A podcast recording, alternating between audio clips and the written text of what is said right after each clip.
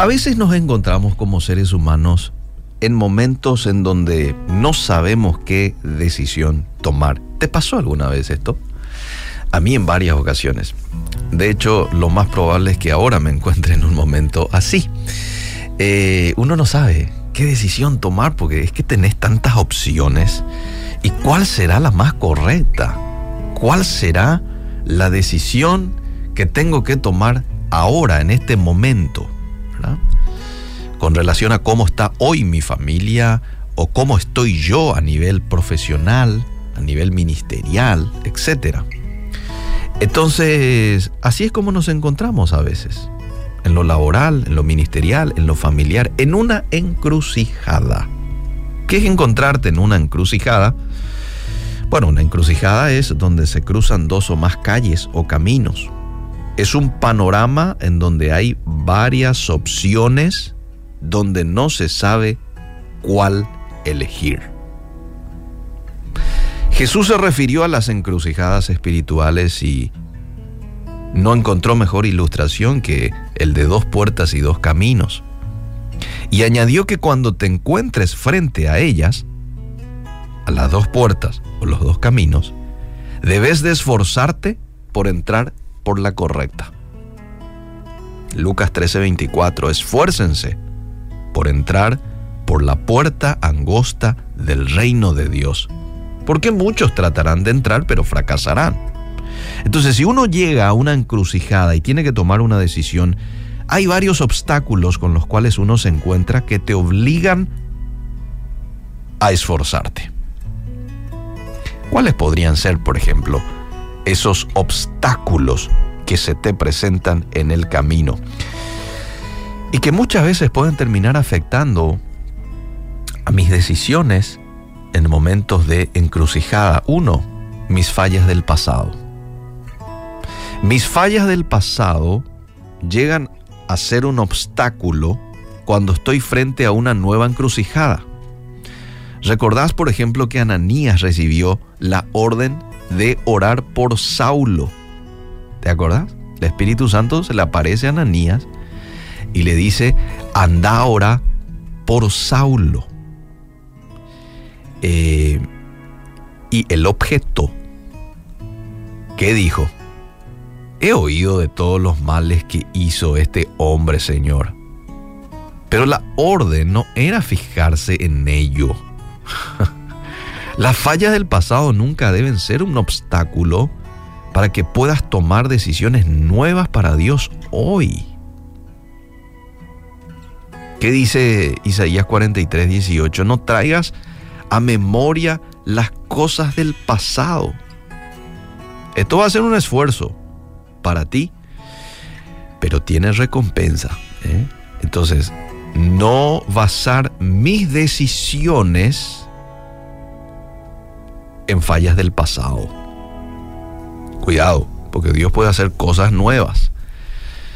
Número dos, segundo obstáculo eh, con el cual yo debo de, probablemente me voy a encontrar y debo de esforzarme para pasar encima de este obstáculo es mis conflictos del presente.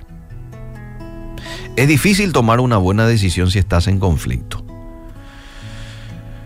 Uno no tiene apetito, no duerme bien, tiene dolores por el cuerpo cuando estamos en conflicto, no estamos bien, no pensamos bien. Pablo y Juan Marcos estaban en conflicto frente a una encrucijada y tuvieron que separarse, tal como nos muestra Hechos 15. Y Jesús dice, una casa dividida no permanece. Por ello, antes de tomar cualquier decisión, tengo que esforzarme por vivir en paz con todos. Resolver mis conflictos del presente. Esto es muy importante para que yo pueda tomar una buena decisión. Lo tercero, temor de riesgo. El temor de tomar un riesgo es un obstáculo para la gran mayoría de nosotros cuando nos encontramos en una encrucijada.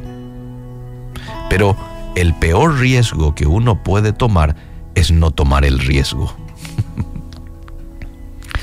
A veces dilatamos una decisión Sabemos ya que tenemos que hacer, pero lo dilatamos. Simple y sencillamente porque esa decisión contrae un riesgo. Y a veces tenemos que arriesgarnos.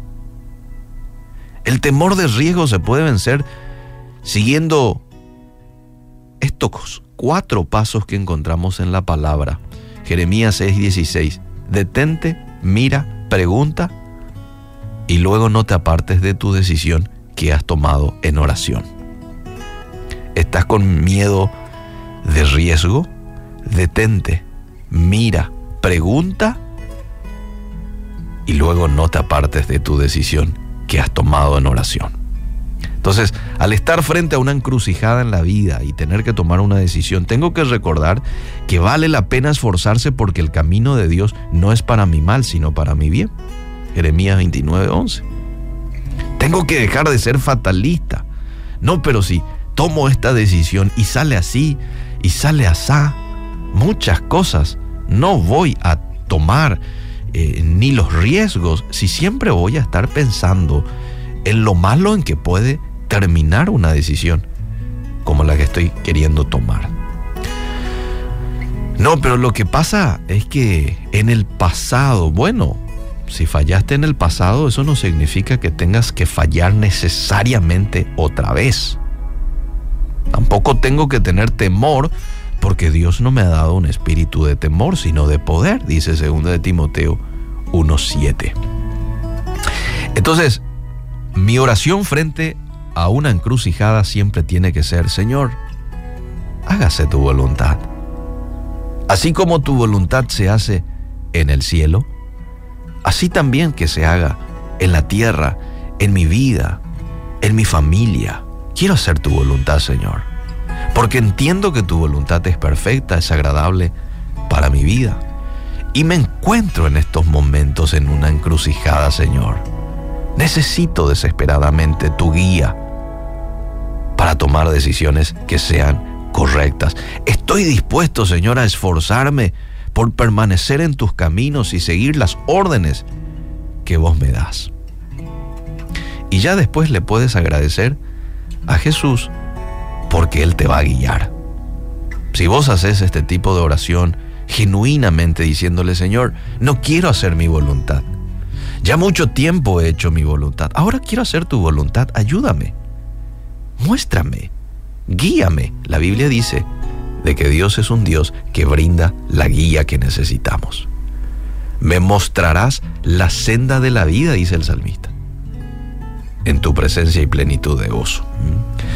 Y uno siente gozo cuando recibe la dirección de Dios y finalmente obedece esa dirección y uno está en obediencia y uno está en el centro de la voluntad de Dios, eso a uno lo llena de gozo. Hoy queremos hacer tu voluntad, hoy queremos que tú nos muestres cuál es el camino correcto, cuál es tu voluntad con relación a la decisión que debo de tomar yo, Señor, a la decisión que debe tomar el oyente del otro lado. Muéstranos, Espíritu Santo, háblanos, sensibiliza nuestros oídos espirituales de manera que podamos escucharte, recibir tu mensaje y obedecerlo.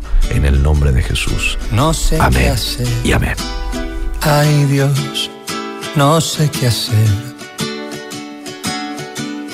No sé siquiera si hay algo que debería hacer.